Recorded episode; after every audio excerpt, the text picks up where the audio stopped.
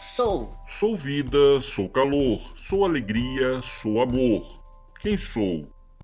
Enquanto o sonhador se tornava cada vez mais famoso, o contador de histórias continuava com suas reuniões fraternas na periferia da cidade. Certa vez ele contou a seguinte história: Centelha de luz. Escolhamos fazer do tempo nosso aliado, antes que ele se torne em nosso executor. Centelha de luz, hoje você surgiu no mundo.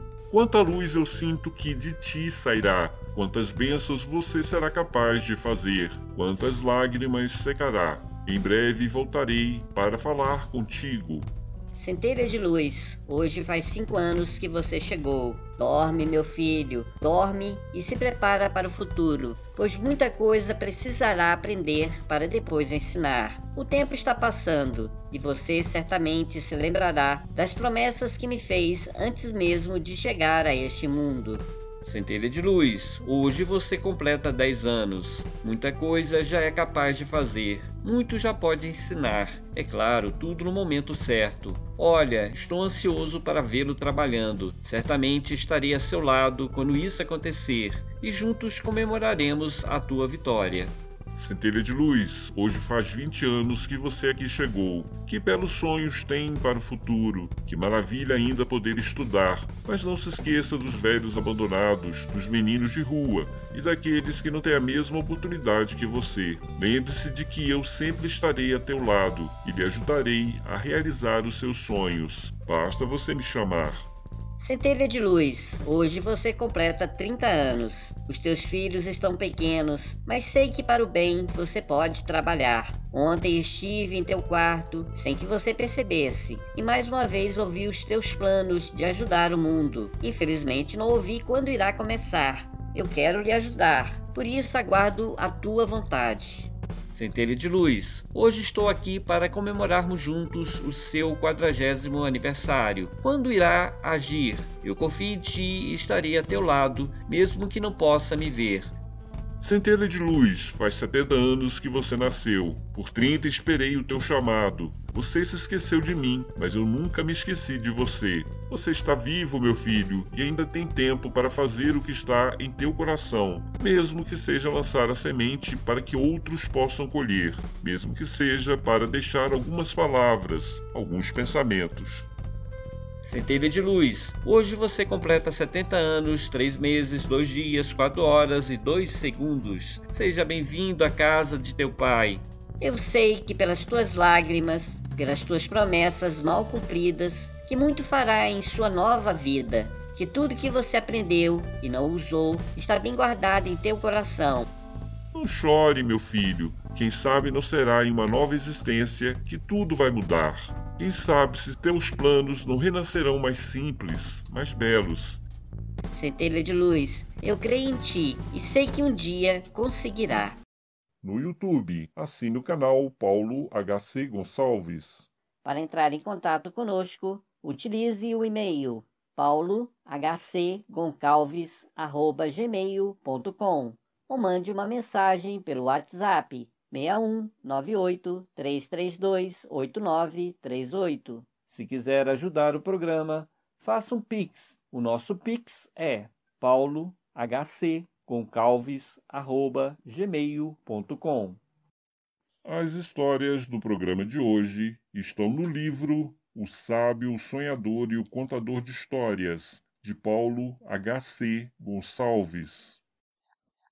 Eu recordo de uma história infantil que conta que Deus queria ajudar a humanidade. Por isso mandou um anjo a convidar pessoas para o ajudar. Só que esse anjo passou pelo local religioso e os religiosos não o quiseram atender, porque as pessoas que precisavam de ajuda eram pessoas impuras, eram indignas. E assim, o anjo foi passando pela terra, e em cada lugar que se falava de Deus, falava de filosofia. E em todos os lugares ele recebeu um não como resposta. Até que encontrou um ex-detento, um presidiário, que tinha sido libertado há pouco tempo, que ninguém esperava nada dele. E aí o convidou também a ir atender pessoas de má vida, atender pessoas que estavam com problema iguais a que ele passou. E este homem, dizendo para si mesmo: Eu não tenho nada a perder. Então, não há problema nenhum eu entrar nos piores lugares que existem no mundo, pois eu não tenho honra nem respeito que eu preciso garantir para a sociedade. Eu só tenho, pelo contrário, a oportunidade de, de aprender, de servir. E esse ex-detento, esse ex-presidiário, começou a seguir aonde o anjo ia dizendo, entrando nas favelas, entrando nas bocas de fumo e procurando ajudar aqueles que queriam ser ajudados. Pois mesmo que a gente tenha uma boa intenção, muitas vezes a nossa boa intenção não basta. Muitas vezes a pessoa duvida de nós, que a gente possa fazer alguma coisa, ou não está preparado para receber a ajuda que nós estamos oferecendo. E de pouquinho em pouquinho, este homem foi angariando almas para Deus, se posso usar essa expressão, porque ele ajudava um, orientava outro. De pouco em pouco ele conseguiu ajudar, socorrer inúmeros drogados, inúmeras pessoas que estavam no tráfico, na violência, levando para um bom caminho. E é isso que Deus espera da gente, que a gente faça a nossa parte. Cada um de nós está aqui no mundo por um objetivo. Só que nós temos a liberdade de escolher. Não é imposto para nós a missão que nós iremos escolher. Essa missão é escolha nossa. Nós é que escolhemos fazer o bem ou o mal. Nós é que escolhemos estudar, trabalhar ou fazer qualquer outra coisa. Não é imposto. O que é imposto para nós é consequência dos nossos atos. Toda vez que a gente faz alguma coisa errada, toda vez que a gente prejudica alguém, nós somos cobrados pela sociedade, somos cobrados pelas autoridades e somos cobrados pelaquela pessoa que nos prejudicou. Por isso nós temos que ter bastante consciência do que nós fazemos, do que nós escolhemos. Pois isso sim, nós somos obrigados a prestar contas das nossas escolhas, das nossas atitudes. Eu trouxe hoje para vocês algumas passagens do Mateus, de Marcos, algumas passagens do Evangelho, as quais pretendo comentar juntamente com algumas histórias infantis. O tema da nossa palestra, o maior mandamento. Os fariseus, tendo sabido que ele tapara a boca dos saduceus, reuniu-se um deles, que era doutor da lei, para o tentar. Propôs-lhes essa questão: Mestre, qual o mandamento maior da lei? Jesus respondeu: Amarás o Senhor teu Deus de todo o teu coração, de toda a tua alma, de todo o teu espírito. Este o maior e o primeiro mandamento. E aqui tendes o segundo semelhante a esse: Amarás o teu próximo como a ti mesmo. Toda a lei e os profetas se acham contidos nesses dois mandamentos. Encontramos essa passagem em Mateus, no capítulo 22, versículo 34 a 40. O maior mandamento que nós temos na história é esse: amar a Deus sobre todas as coisas e amar ao próximo como a nós mesmos. Digo até mais: a única razão por que a gente está aqui na Terra é para aprender a respeitar, amar o nosso próximo. Na verdade, nós somos espíritos. Estamos atualmente num corpo de carne, mas esse corpo de carne é momentâneo. Ele é perecível. A nossa vida verdadeira, ela transcende esse corpo de carne. A nossa vida verdadeira vida espiritual. É a morada que Deus reservou para nós, que está em todo o universo, a qual iremos habitar depois que deixarmos esse corpo de, corpo de carne. Nós somos imortais e temos um poder infinito. Jesus, quando esteve na terra, falou: Vós sois deuses. E, de acordo com a nossa fé, quando tivermos mais maturidade, quando tivermos condição, de acordo com a nossa fé, nós poderemos fazer mover até montanhas, fazer um impossível. Mas por ora, como somos ainda crianças espirituais, estamos em aprendizado, é necessário que a gente respeite o interesse do outro. É interessante a gente aprender a amar o outro, porque através do amor a gente vai se transformar numa grande família um ajudando o outro. Por enquanto, ainda somos pessoas egoístas, egocentristas. Estamos centrados em nós mesmos, nos nossos interesses, nas nossas vontades. E por sermos ainda egoístas, nós só olhamos o nosso interesse. A partir do momento que a gente tira o foco de nós e começa a observar o outro, até mesmo os nossos sofrimentos diminuem. Porque quando eu olho que um sofre muito mais que eu, porque o outro é cego, porque o outro é aidético, está no hospital, numa cama, em vias de morte, quanto a gente vê outros que estão tetraplégicos numa cama, que não podem se mover, a gente compreende que nós temos ainda muitas oportunidades pela frente. Deus ainda nos dá muitas chances de trabalhar, de estudar, de ser feliz. A felicidade, já falei em outras palavras, é uma questão de escolha. E muitas vezes a gente escolhe ser triste porque a gente foca nossa mente no sofrimento, na dor e no sofrimento. E quando a gente faz isso, a gente perde a oportunidade de observar as bênçãos que Deus traz para nós a cada momento. A bênção de acordar todas as manhãs, a bênção do sol, do ar, da chuva, a bênção que nós temos de escolher a nossa vida, o que nós iremos fazer temos tanto poder de escolha que podemos escolher o mal também. Deus permite que a gente escolha o mal. Ele não impõe para nós que sejamos sempre bons, mas ele coloca na nossa vida a consequência. Toda escolha boa, teremos uma boa consequência. Toda escolha ruim, teremos uma escolha consequência ruim. Ouviste que foi dito aos antigos: Não matarás, mas qualquer que matar será réu de juízo. Eu vos digo, porém, que qualquer que se encolerizar contra seu irmão, sem motivo, será réu de juízo. E qualquer que disser a seu irmão raca, será réu de sinédrio. E qualquer que disser louco, será réu do fogo do inferno. Só me detendo um pouquinho a essa passagem de Mateus, que ela é bem interessante. Raca, para que vocês entendam, era uma expressão de nojo, de homem de nenhum valor, que se falava virando a cabeça para o lado e cuspindo no chão. Observa só, a importância da palavra, a importância do falar, do tratar com as pessoas. Qualquer que se encolerizar contra seu irmão será motivo sem motivo, será réu de juízo. E qualquer que disser a seu irmão raca, será réu do sinédrio. E qualquer que disser louco, será réu do fogo no inferno. A palavra, ela constrói e ela destrói. Usando da palavra, a gente chama aliados ou cria inimigos, pelo nosso jeito de falar. Então, toda vez que a gente se encoleriza contra alguém, nós estamos criando ondas de ódio contra essa pessoa, contra esse alguém. E essa onda de ódio volta para nós, literalmente, porque os pensamentos têm poder, pensamento tem força, e simples fato da gente arrumar uma inimizade traz consequência para nós, porque nós não sabemos o dia da manhã. Aquela pessoa que nós prejudicamos hoje pode ser uma pessoa muito cara para nós, uma pessoa muito necessária para nós no futuro. Mas se a gente desrespeita ela, se a gente ofende ela, chega um momento que nós poderemos precisar dela. E aí a gente desacatou, foi violento com ela. Observa só que Jesus é bem rígido, que ele fala, se chamar o outro de louco, olha só, parece uma coisa insignificante. Mas toda vez que a gente ofende alguém, nós estamos agravando a nosso, nosso próprio equilíbrio. Eu sou espírita, pertenço a uma casa chamada Casa Maria de Nazaré. Nós estudamos o Espiritismo. De acordo com o ensinamento espírita, que não difere muito do ensinamento de outras religiões, nós acreditamos que existem inúmeras moradas na casa do nosso Pai. Algumas moradas são para os espíritos de luz, espíritos já evoluídos, mas existem também moradas para os espíritos sofredores, desequilibrados. Essa morada dos espíritos sofredores e desequilibrados, podemos dizer que não é o inferno, como é dito por algumas religiões. O inferno eterno não existe, mas existem locais onde os espíritos se agrupam porque eles se muito odeiam. Existe uma ligação forte entre os espíritos que se amam e existe uma ligação forte entre aqueles espíritos que se odeiam.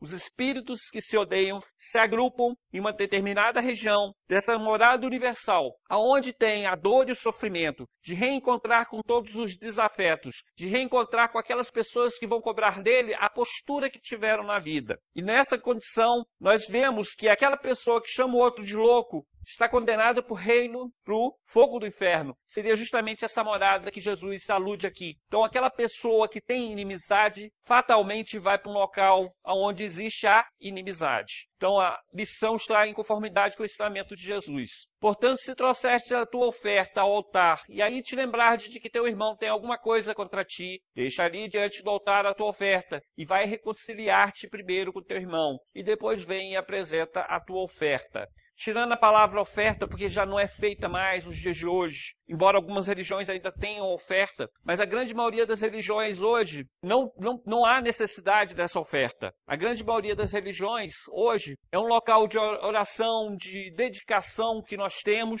para com um ser maior que é Deus. Então, se você quer se dedicar à tua religião, seja ela qual for, mas se lembrar que tem alguma coisa, algum irmão tem alguma coisa contra você, em vez de você estar lá frequentando a igreja, em oração, em aclamação, lembra que a sua primeira obrigação é reconciliar com teu irmão, fazer as pazes. Isso é importante. Parece irrisório, mas é importante. Porque toda vez que a gente deixa um desafeto no mundo, deixa um desafeto, a lei de Deus, a lei de justiça, faz com que a gente reencontre esse alguém que a gente fez o desafeto se não na encarnação presente, na desencarnação, no mundo espiritual. E muitas vezes aquelas pessoas que nos odeiam e que não puderam é, aplacar o ódio que tiveram, eles vêm para nós na forma de cobrança, eles vêm na forma de obsessão, eles vêm na forma de doença, porque acontece isso, porque a mente que tem a consciência culpada, ela pode é, somatizar. A psicologia estuda isso, explica isso. A pessoa somatiza, ela traz a forma de doença as brigas que teve, os conflitos que teve. Então, para evitar esse mal, vamos lembrar que antes mesmo de a gente ser religioso, mais importante do que ser religioso é ser caridoso, é ter amor para com o próximo, é não ter inimigos. Isso é importante. Se vocês olharem lá os 10 passos dos alcoólatras, tem uma passagem, se não me engano, de número 8, que fala justamente disso, procurar aquelas pessoas que vocês prejudicaram. E aí, pedir o perdão, reconciliar com essa pessoa. A lição inesquecível, vendedora de doces. Existia, isso é uma história infantil, eu trabalho com a evangelização. Trabalho com jovens hoje de na faixa de 9 anos até aproximadamente 13 anos, tá? Mas já trabalhei com criança um pouquinho menor, né? É, de idade menor. E aí a gente é levado a conhecer histórias infantis. E algumas dessas histórias infantis, elas têm um ensinamento para nós. Se parar a pensar, todas as histórias infantis guardam algum ensinamento. Sempre tem alguma coisa para a gente analisar no campo de vista psicológico, no campo de, do ponto de vista é, religioso, moral. Até, ó, Chapeuzinho Vermelho. É como se fosse a mãe ensinando para a filha: tem cuidado que o mundo é perigoso. Existe um lobo mau, homens maus no mundo que podem tentar te atacar, te devorar. Então são ensinamentos que a gente encontra nas histórias infantis. E uma história infantil, essa da lição inesquecível, narra que uma garota, uma menina, ela morava numa casa grande, bonita, os pai, pai e a mãe dela tinham boa condição. E de vez em quando passava lá uma moça, 16 anos, 17 anos, uma mocinha, que batia na porta das casas tentando vender doces. E aí essa menina, devia ter 10, 12 anos de idade, toda vez que ela batia na porta, ela falava mal, chamava ela de bruxa dos doces. Ela menosprezava os doces, ridicularizava a moça que estava querendo vender os doces. Em função disso, a mãe sempre chamava atenção: Minha filha, o que é isso? Por que você está brigando com essa jovem? Deixe-me ver aqui seus doces. E a mãe fazia questão de comprar os doces da, da moça, porque sabia que a, se ela estava vendendo aqueles doces no meio da rua, é porque a família dela tinha alguma necessidade. E assim era quase toda semana. Toda vez que a vendedora de doces batia na porta, a menina corria lá para destratar, falar mal, e a mãe aconselhava. Acontece que o tempo não para. O mundo dá muitas voltas. Hoje nós estamos na riqueza, tem muito dinheiro no bolso. E amanhã a gente fica em situação difícil. Algumas pessoas chegam a estar na miséria. Como a vida dá muitas voltas, aconteceu que o pai morreu, quem sustentava a família. E aí a mãe, sofrendo aquele abalo emocional, não conseguiu manter a casa como deveria. Não tinha outra renda. Ela teria de trabalhar. Mas em função do sofrimento de perder o marido, ela passou por um tempo, uns meses, sem condição de fazer praticamente nada. E aí ela chamou a filha e falou o seguinte: Olha, minha irmã me aconselhou a vender alguma coisa na rua, nossas despesas estão muito grandes.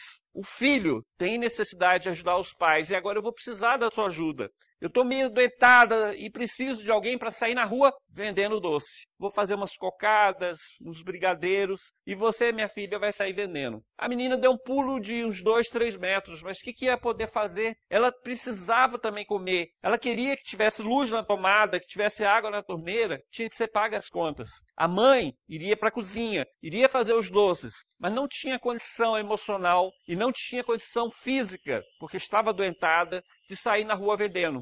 Existe hora que nós temos que nos sacrificar. E foi a vez dessa menina sair na rua vendendo doce. E ela foi passando nas casas, algumas pessoas soltavam piadas, outras soltavam cachorro, até que ela bateu uma casa mais pobrezinha.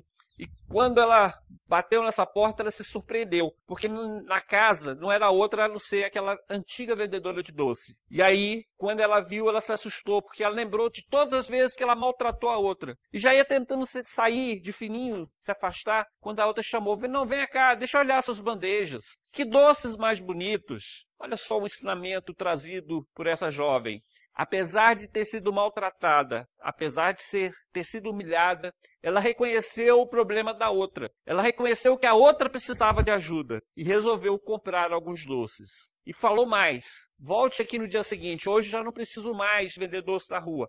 Mas volte aqui no dia seguinte, que eu vou lhe acompanhar. Vou lhe mostrar os melhores pontos, as melhores casas, aonde você pode conseguir algum dinheiro. E assim foi feito, uma ajudando a outra. Essa é uma lição boa, mas muitas vezes a gente encontra pelo contrário os desafetos, aquela pessoa que a gente humilhou, que a gente feriu, que a gente prejudicou, vem nos cobrar. Algumas vezes encontramos almas boas que, além de nos perdoar, ainda têm condição de nos ajudar. Pelo sim, pelo não, vamos tratar bem todas as pessoas, seguindo o maior mandamento trazido por Jesus: amar o próximo como a nós mesmos. Concilia-te depressa com teu adversário enquanto estás no caminho com ele, para que não aconteça que o adversário te entregue ao juiz, e o juiz te entregue ao guarda, e te encerre na prisão. Em verdade, digo, de maneira nenhuma sairás dali, não enquanto pagartes o último centil. Volto a dizer, eu acredito no mundo espiritual.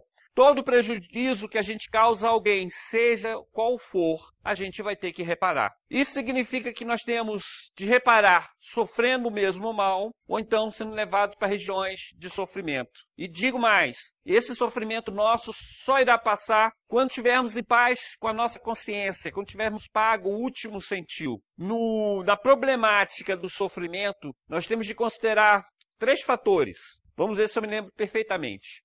Primeiro, a gente tem que estar em paz com a própria consciência. Enquanto a nossa consciência estiver pesada, nós estaremos carregando a culpa, estaremos sujeitos ao sofrimento causado por nós mesmos. O segundo fator que nós temos que considerar é o perdão da outra pessoa. Porque enquanto tiver alguém que não me perdoa, esse alguém ainda vai estar me prejudicando. E observa só o seguinte: às vezes aquela pessoa me perdoou, mas o prejuízo que eu causei ao filho de alguém, o pai pode vir cobrar. O espírito bom do filho já me perdoou, mas o pai, a mãe, o primo, que ainda tem ódio para comigo, pode vir a me perseguir. Então o prejuízo que eu causo a alguém, essa pessoa que eu prejudiquei tem que me perdoar. E o terceiro aspecto é o da reencarnação. Muitas vezes somos levados a passar por uma prova similar ao prejuízo que causamos alguém. Muitas vezes a gente passa novamente pela mesma prova. Digamos assim, eu roubei alguém, é quase certo que de uma outra vida não é punição, é aprendizado. É quase certo que na outra vida eu venha a passar pelo mesmo mal, a fim de que eu experimente por mim mesmo o sofrimento que eu causo a outra pessoa. Novamente falo, é importante fazermos boas escolhas, porque quando a gente faz escolha errada, essa escolha errada volta para a nossa vida. Ouviste que foi dito olho por olho e dente por dente. Eu vos digo, porém, que não resistais ao homem mau, mas se qualquer te bater na face direita, oferece também a outra. E ao que quiser pleitear contigo, tirar-te a túnica, larga-lhe também a capa. E se qualquer te obrigar a caminhar uma milha, vai com ele duas. O espírito ele tem vários estados de evolução. Como a criança, ele nasce simples ignorante. E aí ele vai evoluindo, ele vai descobrindo o mundo, vai descobrindo o que é uma individualidade, vai se tornando egoísta. Depois ele vai descobrindo que as outras pessoas existem, ele vai criando afeto, vai começando a se importar tanto com as pessoas como com ele mesmo e chega a um ponto mais evoluído que ele já passa a se importar mais com as pessoas do que consigo mesmo. Essa evolução ela é lenta, gradual, não acontece de uma encarnação só, numa vida só, não acontece em mil anos só. Isso passa-se séculos e séculos até a gente atingir a perfeição. Nesse processo, muitas vezes a gente comete erros, mas Jesus já deu para nós uma pequena bússola. Se quer se livrar do sofrimento, da dor, do ódio, não crie ódio no mundo, não crie ódio para você. Se alguém quiser te roubar, entrega. Vai te roubar a roupa do corpo? Vai com a roupa do corpo, não tem problema nenhum, porque a roupa a gente consegue outra. Mas os bens materiais, os bens materiais a gente pode entregar tranquilamente, pois todos os bens materiais podem, nós podemos recuperar. Então, se alguém nos forçar a fazer qualquer coisa, nos bater, bater também, né? Jesus, eu falei agora há pouco que não, mas Jesus ainda vai além disso. Mesmo que lhe batam no rosto, não revide. Porque toda vez que a gente revida, antes de revidar já criou um ódio dentro da gente, uma revolta dentro da gente. E essa revolta é que faz com que o mal é, prolifere, propague. E para que a gente acabe com o mal, que pare o mal com a gente. Mesmo recebendo a violência verbal, pessoal xingando, brigando, dá-se um tempo e se afasta perdoa, segue em frente na vida. Aquela pessoa, na grande maioria das vezes, é um perturbado, um desequilibrado, que vai colher o fruto do seu mal. Mas nós temos que ter a serenidade, temos que ter a tranquilidade, mesmo diante da violência verbal, mesmo diante da violência física. Temos de estar em paz, para que a nossa vida seja boa aqui na terra e seja muito melhor quando sairmos aqui da terra. Nós não somos seres eternos aqui no corpo material. E se qualquer te obrigar a caminhar mil passos, anda com ele dois mil. Isso aí é um ensinamento também bem interessante, porque às vezes, vamos colocar assim, a mulher quer que a gente a acompanhe, às vezes aquele sentimento de amor, de carinho já acabou. Mas tem muitas mulheres que obrigam homens a permanecer com ela. Então a gente vai usar dessa serenidade, desse amor, para compreender que às vezes a gente tem que estar junto de pessoas que a gente não quer. Às vezes a vontade nossa é de nos libertar. Mas tem um pai doente, uma mãe doente, muitos filhos abandonam os pais. Mas é como se fosse os mil passos que a gente tem que dar a caminhada. Ande mais, ande dois mil passos. O pai está doente. É um sofrimento terrível para o filho acompanhar, proteger aquele pai doente, aquela mãe doente, aquela pessoa doente que está na nossa família. Mas temos de lembrar que o amor que a gente dedicar, aqueles passos, aquele tempo que a gente dedicar a uma pessoa que precisa da gente, com amor, com espontaneidade, pode se reverter a favor nosso. Porque alguém, se eu estou novo hoje e cuido de um velho, daqui a pouco eu estarei velho. E espero que algum novo, uma pessoa mais nova, cuide de mim. Então, o que eu fizer por alguém, eu poderei mais na frente receber esse mesmo favor é, da sociedade, da família. Mas se eu sempre fui uma pessoa cruel, sempre fui uma pessoa desumana, sempre pensei em mim mesmo, o que, que eu vou colher lá no futuro? Qual foi, vai ser o ensinamento? Então, façamos a nossa parte sempre. Arma Infalível. Uma outra história que nós encontramos no livro Alvorada Cristã. Aquela outra história também é do livro Alvorada Cristã. Nessa Arma Infalível, ela conta que um homem ficou muito bravo com um outro companheiro, um amigo dele, e escreveu uma carta das mais descortês que poderia se apresentar, dizendo impropérios, palavrões, mentiras, e mandou para este amigo dele, que era dono de uma empresa. E quando o dono da empresa recebeu a carta, ele acolheu aquelas informações, aquelas linhas, na forma de vibração de ódio. E ele ficou nervoso, agitado, só que a carta não estava assinada. Ele não sabia para quem direcionar o mal dele, aquela energia negativa que ele tinha produzido. E aí, quando chegou um diretor dele, ele descarregou a raiva, reclamando de um processo que não tinha nada a ver, reclamando de um processo que estava sendo mal feito. E aquele chefe, aquele diretor saiu de lá e foi até a secretária. E descarregando o ódio, a frustração dele na secretária, reclamou de uma datilografia mal feita. E aí humilhou praticamente a secretária.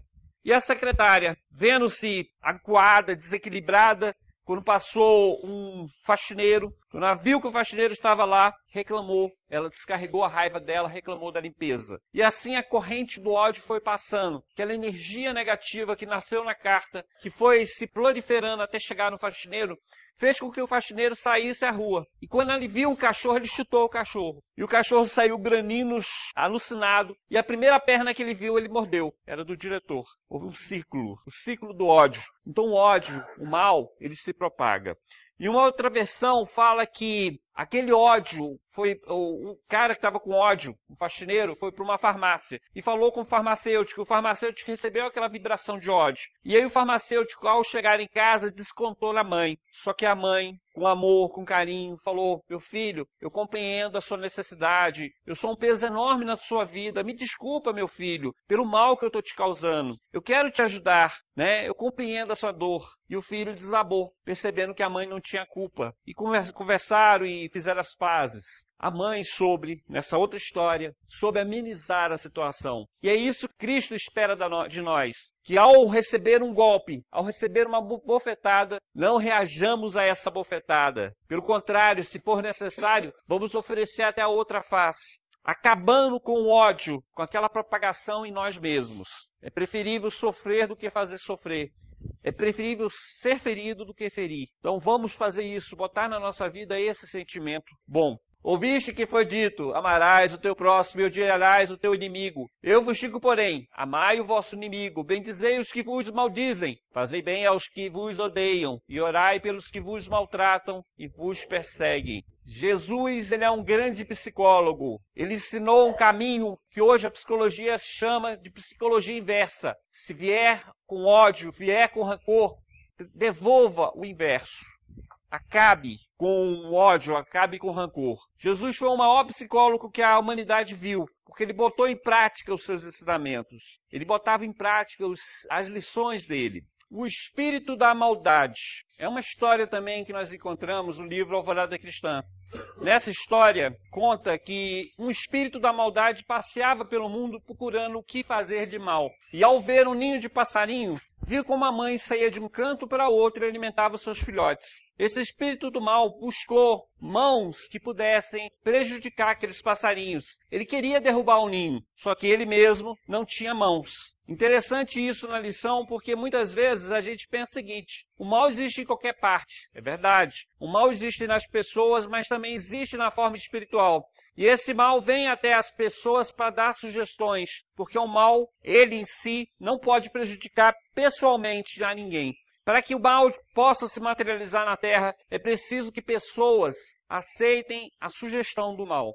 E esse espírito procurava mãos amigas para ele, para que pudesse prejudicar o ninho do passarinho. E passou na casa de uma criança e chamou essa criança para ela derrubar o ninho de passarinho. Só que a criança estava ocupada cuidando do irmão e estava distraído brincando com o irmão enquanto a mãe preparava comida. E tão distraído estava na sua brincadeira que não ouviu o espírito do mal. E o espírito mal saiu, foi mais na frente, encontrou uma menina e ao se aproximar dessa menina, sugeriu para ela para derrubar o ninho do passarinho. Só que a menina estava naquele momento lavando louça e estava tão intertida no seu afazer que sentiu o pensamento, mas só que ela estava ocupada, não tinha tempo para mexer com o passarinho. E ela continuou no serviço dela. E o espírito do mal foi passando de casa em casa, de menino em menino, até que encontrou finalmente um desocupado, que estava sentado no meio-fio, fumando uma guimba de cigarro que achou no chão. Esse menino, a mãe não gostava que ele trabalhasse, não passava nenhuma responsabilidade para ele. E aí o espírito do mal agasalhou no abraço e convidou: Vamos derrubar passarinho, vamos matar passarinho. Na mesma hora o menino levantou e começou a olhar pelas árvores até que localizou o ninho e com uma pedrada certa derrubou o ninho. E esse menino foi controlado por esse espírito do mal para fazer muitas outras coisas erradas durante a vida. Assim acontece também na nossa vida. Ao nosso lado nós temos espíritos bons, verdadeiros anjos, que nos aconselham para o bem, que nos conduzem para o bom caminho. Mas ao lado dele, ao no nosso lado, existem também espíritos maus. E esses espíritos maus, eles nos aconselham a beber, a fumar, a prostituir, a roubar, a matar. Eles vão dando ideias na nossa cabeça. E toda vez que nos encontram com as mãos ocupadas, com a mente ocupada numa leitura, num trabalho, numa oração, eles se afastam. Mas toda vez que nos encontram com a mente desocupada, eles começam a falar na nossa mente. E vendo que a gente aceita mentalmente aqueles pensamentos, de pouco a pouco ele vai nos dominando. E quando vemos, não somos mais nós mesmos que agimos. É como se ele agisse através da gente. É como se a gente perdesse pouco a pouco a força de vontade e eles vão nos dominando. É aquela história. Nós somos senhores de nós mesmos até o primeiro copo. Até o primeiro copo a decisão é nossa. A partir do segundo a gente já não domina mais. São os espíritos do mal que estão tomando conta da gente, tá? Então vamos ter muito cuidado com as nossas escolhas, as nossas decisões, Ocupar sempre a nossa mente com boa coisa. Quando a mente está desocupada e as mãos estão desocupadas, vem a depressão, vem o pensamento negativo, vem o ódio, vem o rancor, vem o que? O remoer da nossa própria vida, vem a depressão, a vontade de se matar. Mas quando a gente tem a mão ocupada e a mente ocupada, não sobra tempo para o mal, não sobra tempo para pensar besteira e fazer besteira. Vamos nos ocupar.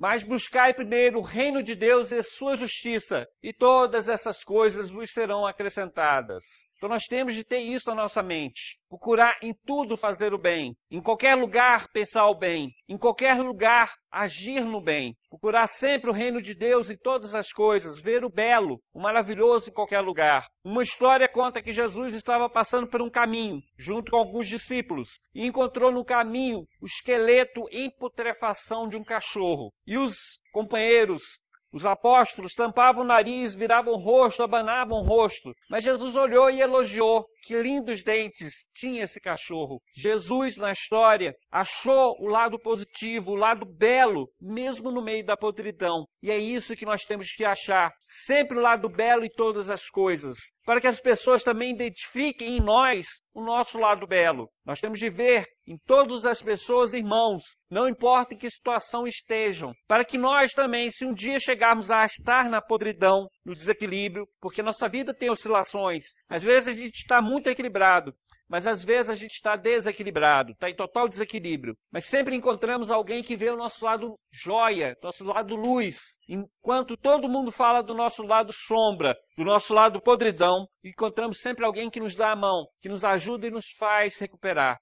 Obrigação nossa é fazer a mesma coisa. Sempre que vermos alguém em desequilíbrio, olhar o lado positivo da pessoa. Relembrar que nós também tivemos um passado, tivemos as nossas dores. E se a pessoa caiu do jeito que caiu, ela tem jeito de levantar. Ela tem condição de levantar. Assim como nós estamos nos levantando a cada dia, evoluindo cada vez mais, temos a obrigação de ajudar os outros também a crescer e evoluir. O egoísmo, chaga da humanidade, tem que desaparecer da terra, a cujo progresso moral obsta. Que cada um, portanto, empregue todos os esforços a combatê-lo em si, certo de que esse monstro devorador de todas as inteligências, esse filho do orgulho, o causador de todas as misérias do mundo terreno, é a negação da caridade e, por consequente, o maior obstáculo à felicidade dos homens. Jesus vos deu o exemplo da caridade e Pôncio Pilatos do egoísmo, pois quando primeiro, o justo, vai percorrer as santas estações do seu martírio, o outro lava as mãos, dizendo: que me importa? Então nós temos aí os dois lados, os exemplos que nós temos na humanidade. Um, o justo por excelência, o nosso modelo guia, maior modelo que a humanidade já teve em todos os tempos, Jesus. Ele aceita o martírio, ele aceita passar por, por, aquele caminho de sofrimento, ensinando, orientando as pessoas. O outro exemplo que nós temos aqui de humanidade é do egoísmo. Pôncio Pilatos, que me importa? O problema não é meu. Eu lavo as minhas mãos. Não me importa o problema dos outros. Então, toda vez que nós somos egoístas, Toda vez que nós só nos preocupamos com os nossos problemas, nós estamos nos afastando do nosso Pai maior, estamos nos afastando de uma boa morada, estamos nos afastando de Deus. Enfim, o egoísmo é um caminho que muitos seguem, mas a partir do momento que a gente busca Jesus, procura a perfeição, nós vamos observando o interesse do próximo. E muitas vezes antes de olhar o nosso próprio interesse. O ideal seria equilibrar os dois interesses, mas o justo, o bom, observa mais a necessidade do outro antes da sua própria necessidade. Certo? Estamos terminando. O poder da gentileza é uma última história que eu trago para vocês Conta-se que um professor, já de certa idade, mais de 50 anos, mas ainda não aposentado, ele se mudou para uma cidade, uma cidadezinha, pequena, pacata, só que não tinha escola. E as crianças eram obrigadas a atravessar uma ponte e andar inúmeros quilômetros. E a ponte era perigosa. E os quilômetros também eram perigosos, principalmente dia de chuva. E esse professor foi muito diligente ao constatar que poderia montar uma escola na região. Viu um casarão velho que pertencia à prefeitura, mas que precisava de uma pequena reforma. E por isso foi até o prefeito e falou com o prefeito. Ele se candidatou a ser o professor, diretor, enfim, tomar conta dessa escola. Mas precisava de ter a liberação do espaço e uma pequena reforma para ele poder começar. O prefeito ouviu aquele assunto e falou: Olha, infelizmente eu não posso fazer nada pelo senhor, muitas normas, muita dificuldade, precisa ser aprovado na Câmara aqui municipal. Enfim, deu várias desculpas, todas elas plausíveis, porém, se ele quisesse, ele poderia. O professor saiu de lá muito triste, foi andando pelas ruas, pensando nas crianças, o que ele poderia fazer, pensando na preguiça do, do prefeito. E nessa, nesses pensamentos que ele estava, ele entrou em uma feira e uma senhora de ar distinto, bem trajada, de certa forma rica, chamou ele, vendo ele passar, pensando que ele era apenas um desocupado, um desses muitos que andam pelas feiras, e falou para ele: chamou ele e falou assim: Olha, eu preciso de alguém que me ajude a carregar as sacolas. E aí o professor falou assim: Não, pois não, pode deixar comigo. E aí a mulher foi passando nas barracas, comprando legumes, frutas, comprando bastante mantimento, e ela ia dar uma festa e falava da festa, dos amigos que seriam convidados, e ele foi carregando as sacolas dela. E aí, quando já chegou no final das compras, a mulher falou para ele: Olha, se o senhor puder levar até minha casa, eu serei grato ao senhor, eh, retribuirei. Ele falou, não, não se preocupe com retribuição. E ela falou assim, então venha, venha até minha casa. E chegando na casa, ela falou, olha, minha casa está muito suja, hoje eu vou dar uma festa, eu tenho empregados, mas alguns deles não estão em condição de trabalhar. Um está doente, outro vai visitar a prima, outro está de férias. Será que o senhor poderia me ajudar? E ele falou assim, pois não, ajudo na faxina. E lá foi ele arrastar móvel, passar pano, passar vassoura, lavar louça, ajeitar todo o ambiente para que a festa pudesse proceder, acontecer. E já no final do dia, a mulher ainda chamou para ele e falou o seguinte: meu amigo, o senhor trabalhou o dia todo para mim. Eu vi que o senhor é um homem trabalhador. Eu estou precisando de um garçom, de uma pessoa que sirva as bebidas, que sirva os salgados. Será que o senhor poderia fazer também esse favor no final do dia? Eu serei grato ao senhor e retribuirei o que for devido. Ele falou: não há problema, não precisa se preocupar com retribuição. E lá foi ele, trocou a roupa rapidamente, foi em casa, trocou de roupa e começou a servir na festa como garçom. E chegou no final do dia, quando a festa já tinha terminado, muitos convidados estavam indo embora, a mulher ainda chegou para ele e falou o seguinte: Meu amigo, eu sei que você trabalhou de manhã, de tarde e de noite para mim. Será que o senhor poderia me ajudar a limpar essa louça, ajeitar essa bagunça que os convidados deixaram, dar uma última varrida na casa antes de o senhor ir embora. Ele falou: não pode deixar. Estou aqui para servir a senhora. E lá foi ele passar pano, ajeitar os móveis, ajeitar as coisas todinhas, lavar a louça. E já de madrugada a mulher chegou para ele e falou o seguinte: quanto te devo? E ele falou assim: não me deve nada. Só fiz isso para ser gentil, para ocupar a minha mão e minha cabeça. E foi embora. E a mulher ficou ali, abobalhada, sem saber como justificar um homem fazer uma coisa dessa, sem cobrar nada. Acontece que essa mulher era irmã do prefeito prefeita. E ela, ao comentar com o prefeito que também estava na festa, que tinha reconhecido a ele, ela contou para o prefeito o que tinha acontecido, que ele não tinha cobrado nada. E o prefeito percebeu que o homem era um homem honesto, que ele tinha boa vontade. Na mesma hora, chamou o assessor, convocou o professor e falou: Olha, está aqui a, o terreno que você precisa. Estou passando para a escola, para o nome da escola que o senhor definir. Vai ter o terreno, vai ter a, o casarão e vai ter a reforma que o senhor pediu. Porque ele foi o quê? Gentil. Ele foi prestativo. Ele fez por alguém sem esperar nenhuma paga. Mas o universo percebe o bem que nós fazemos. E todo o bem que nós fazemos não fica esquecido. Mesmo que não seja a mesma pessoa que venha a retribuir o bem que nós fazemos, nós sempre encontramos do universo, da vida, de Deus, a retribuição. Assim como todo mal que fazemos, nós colhemos o mal, todo bem que fazemos, colhemos a recompensa. Senhores, agradeço a oportunidade de estar aqui. Para mim é uma benção estar aqui com vocês, compartilhando essas ideias. Até a próxima vez. Tá bom? A mulher. Uma mulher queria vencer o tempo. Por isso comprou creme e pomada, fez maquiagem, lipoaspiração, passou por ginástica e operação plástica. Por fim, ficou velha, abandonada, em uma cama de hospital. O homem um homem queria parar o tempo, por isso pintou o cabelo, fez massagem, musculação. Depois comprou roupas jovens, carro importado e até mesmo um lindo avião. Um dia foi jogar futebol de areia, muita carne, muita bebida. Morreu do coração.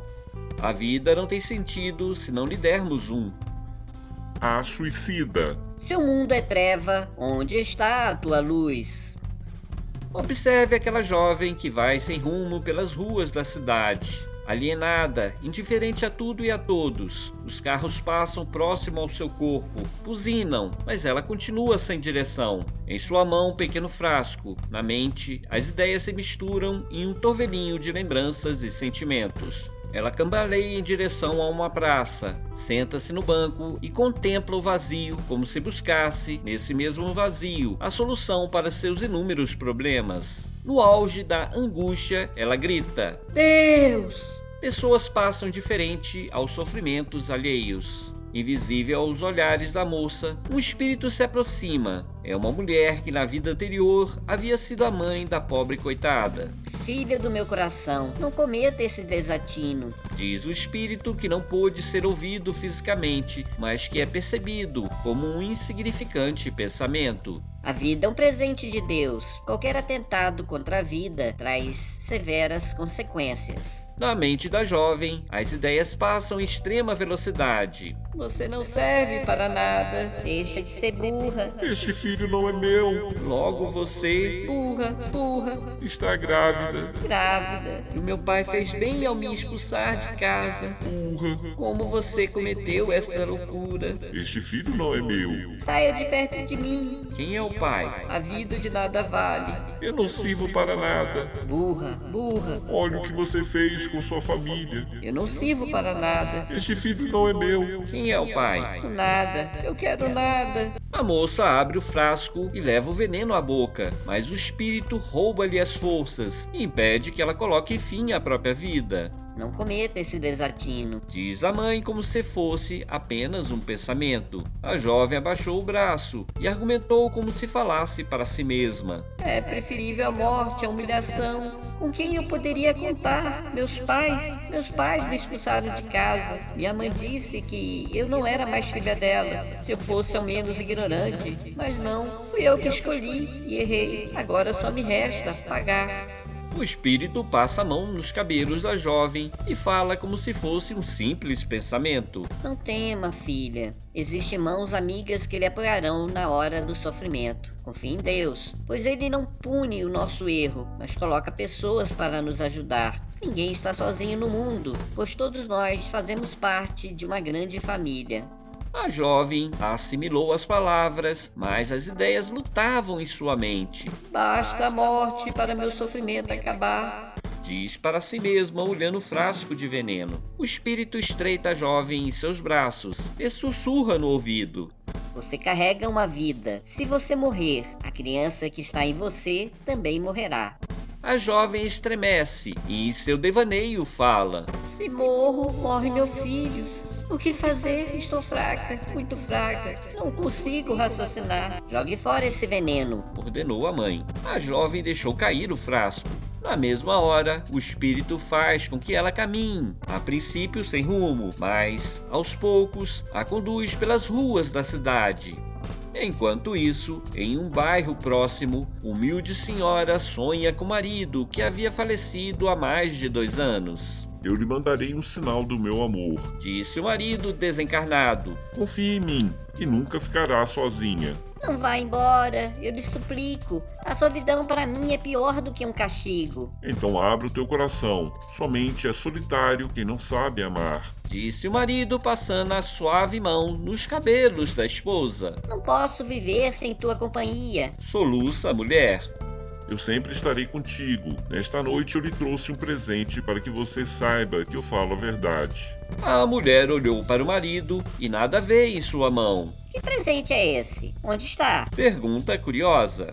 O marido retira do bolso um pequeno objeto que foi crescendo até atingir o tamanho de uma caixa de sapato. O que chama atenção no presente é uma fita vermelha no alto da caixa que dá mais brilho ao conjunto. Tome, abra. Tenho certeza de que você vai gostar.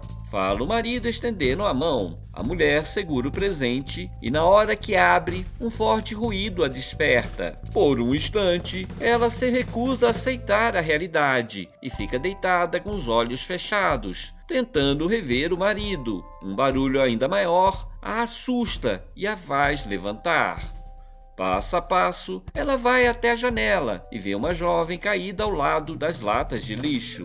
Esse problema não é meu. Diz para si mesma. Logo alguém chama a polícia e tudo volta ao normal. A mulher volta para a cama, mas não consegue dormir. Infelizmente, a nossa mente não funciona como queremos e basta ter a consciência pesada para nos fixarmos em um pensamento. Após algum tempo, a boa senhora se levanta novamente, olha pela janela e percebe que a moça continua na mesma posição. Ela, então, sai pela porta da cozinha, olha por sobre o muro para ver se não existia alguém escondido e depois se aproxima da moça com muito cuidado. Você está bem? Ei, menina, você está bem?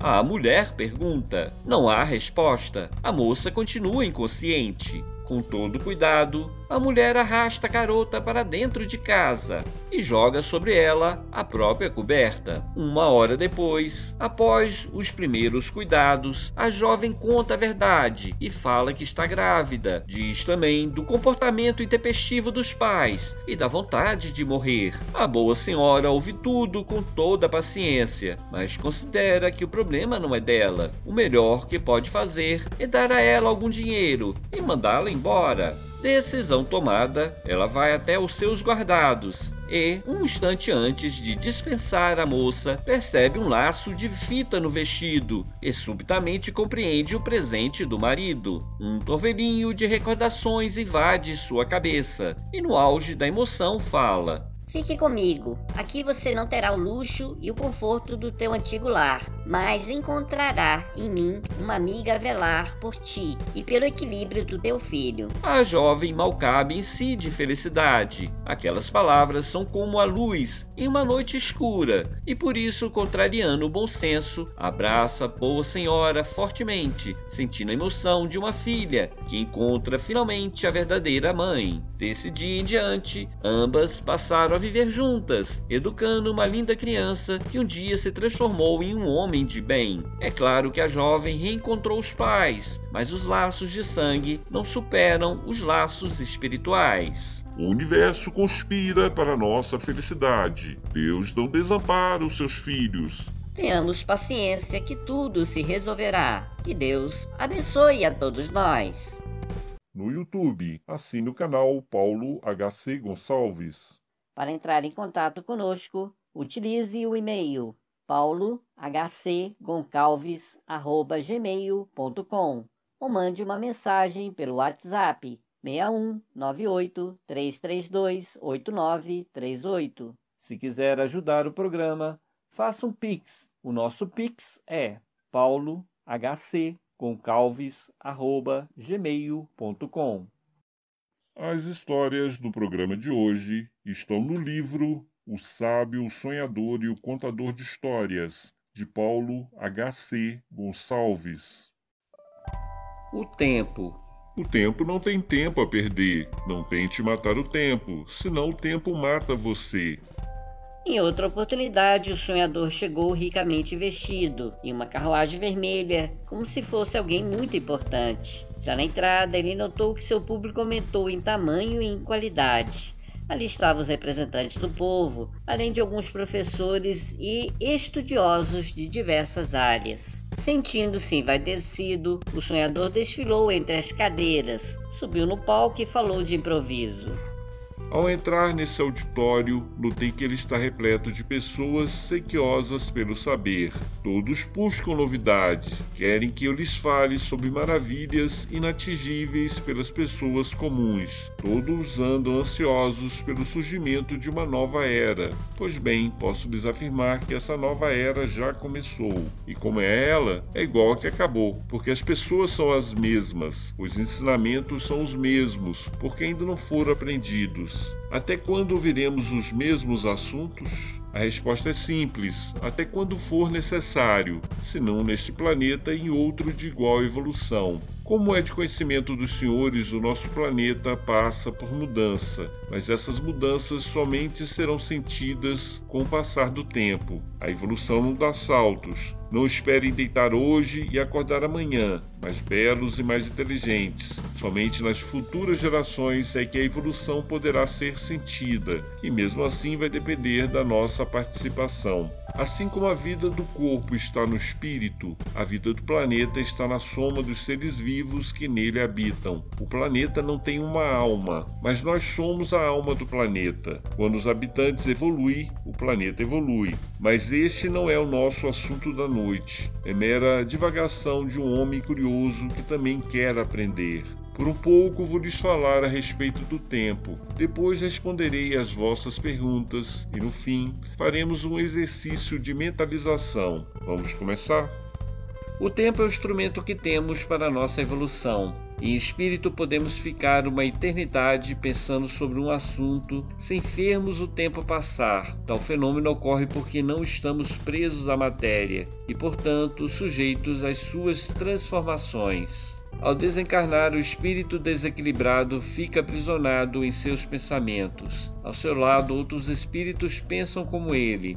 Tudo é uma questão de sintonia. Se ele gosta de violência, inconscientemente se ligará a outros espíritos violentos. Ele atrai esses espíritos, troca com eles energias vitais e não se dá conta do tempo que perde com tais atividades. Liberta está da matéria, mas não dos próprios pensamentos. Se odeia uma pessoa, ele se liga a essa pessoa enquanto seu ódio não se esgotar, enquanto não houver o perdão. O mesmo acontece quando tem a vida voltada para o vício, pois ele busca na vida espiritual saciar os seus desejos e por isso se aproxima de pessoas encarnadas que carregam o mesmo vício. O tempo se esvai e, sem perceber, perde uma eternidade nesse processo.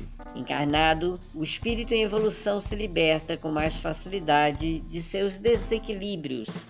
Ele tem fome, sede, dores, e uma série de estímulos que o forçam a pensar em outros assuntos. Ele não pode ficar horas sofrendo por uma ofensa recebida, alimentando um ódio e ou a autopiedade. Ele tem que viver no tempo, recebe estímulos e reage de acordo com a sua evolução. Ao reencarnar, recebe a bênção do esquecimento e começa tudo de novo, ou seja, uma nova oportunidade para corrigir os pensamentos. Antes de nascer, o tempo não era nada, agora é tudo. Vivemos no tempo, temos que comer de tempos em tempos, temos que respirar a cada lapso de tempo, temos que viver cada momento, porque não existe intervalo e nenhuma cena muda para outra. A vida é contínua, assim como o tempo entre os encarnados é contínuo. No mundo espiritual é possível entrar em um ciclo de repetição. Vemos e revemos a mesma cena inúmeras vezes Vivemos e revivemos os acontecimentos que marcaram a nossa vida, e assim o sofrimento se torna eterno, porque perdemos o controle do próprio pensamento. Eu sei que esta eternidade não existe quando falamos do sofrimento